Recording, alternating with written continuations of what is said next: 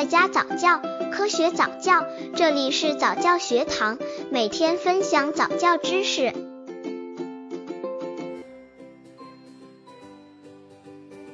一个月宝宝早教要注意什么？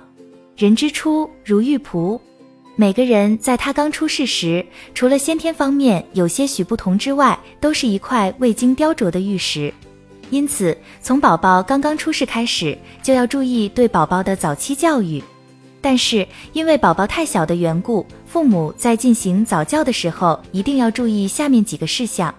刚接触早教的父母可能缺乏这方面知识，可以到公众号早教学堂获取在家早教课程，让宝宝在家就能科学做早教。一个月宝宝早教要注意什么？一、平等、平心、平常。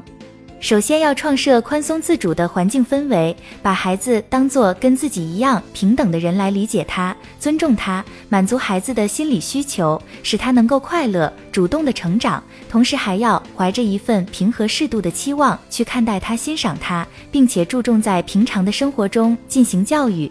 二、随时随地随性。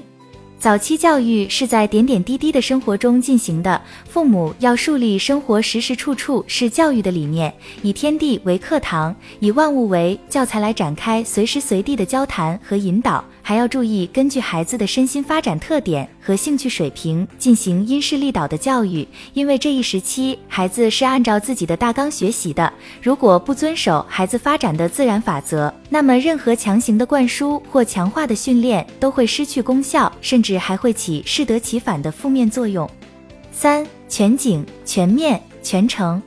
早期教育并不是某种特定的形式和内容，在家庭中，父母的一言一行、家里的环境摆设，甚至父母自身的爱好打扮等等，对孩子都是一种全景式的教育，影响着孩子身心发展的方方面面，影响着孩子的一生持续发展。